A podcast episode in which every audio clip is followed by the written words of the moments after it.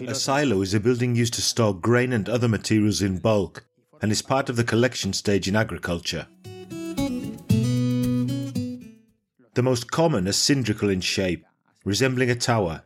They may be constructed of wood, reinforced concrete, or metal. Tourism in Torrejón Rubio. Smart tourist signs in audio format. The Silo.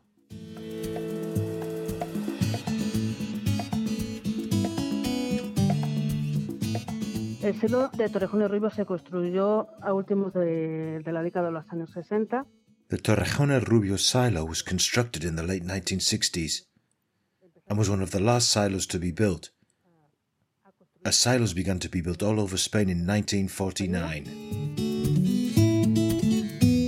The Torrejón silo was built in the mid 1960s to store grain produced by the town's farmers.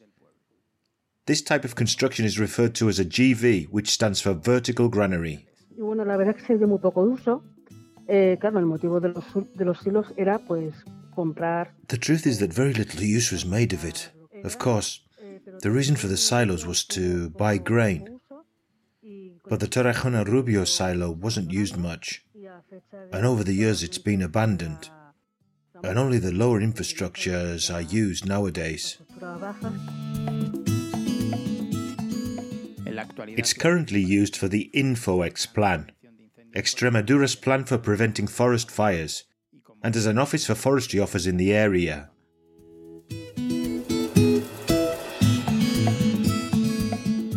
The silo was not the only construction with historical repercussions in the municipality of Torrejón el Rubio. The castle of Monfragüe stands out above all others. It's undoubtedly the best known and most visited monument in the Monfragüe Park, although its history, of great importance during the Middle Ages, is overshadowed by the majestic perspective that can be enjoyed from the top of the Torre del Homenaje, Homage Tower. Monfragüe viene de Montefragoso o también de Monterrocoso. Eh, Monfragüe comes from Montefragoso, Rocky Mountain. por los árabes en el These lands were mainly occupied by the Arabs in the year 713 and then reconquered by the Christians, gracias a Gerardo Sempavor, que fue un portugués mainly thanks to Gerardo Sempavor, who was Portuguese and has become a legend and a significant figure in the region of Monfragüe. What remains today of what was once Monfragüe Castle would have been part of the walls, the keep, and the circular tower.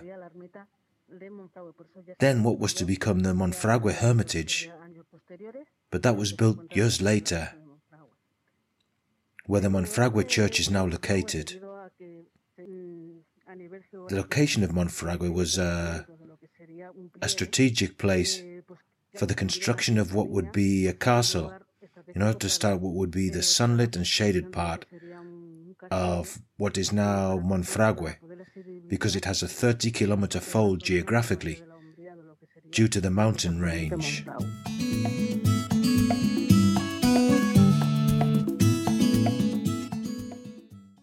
One of the most attractive ways to access the Monfragüe Castle is via a hiking route called the Red Route, which starts at the Fuente del Frances fountain. Justamente al lado de la fuente francés se cuenta lo que puede ser la llegada. o The arrival or departure point of what would be a section of the Red Route is right next to the Fuente del Frances fountain. That's the area that's pretty well situated because of that shadow. We have different picnic areas, and then the Red Route continues and goes to the lorry driver's place. And then, if we were to carry on, it would take us to the, the Cardinal Bridge.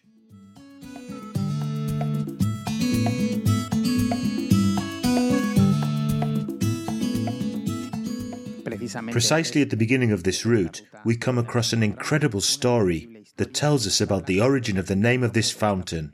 La fuente de francés viene eh, de Alain Johnson, un The name Fuente del Frances comes from Alain Johnson, a French cameraman who died to save the life of a kestrel. Eh, Others say it was a vulture.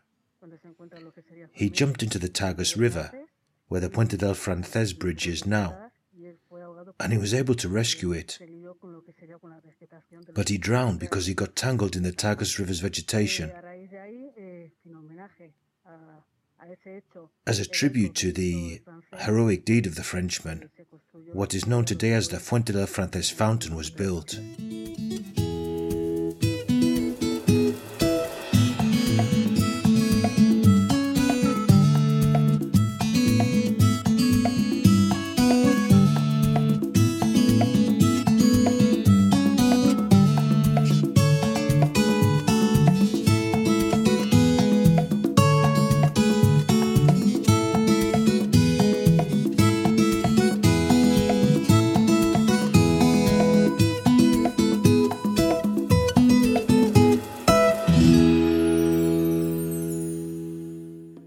Production for Radio Viajera, financed within the framework of the Project for the Development of Smart Villages of the Government of Extremadura and the European Union, with the support of the Torrejón el Rubio Town Council.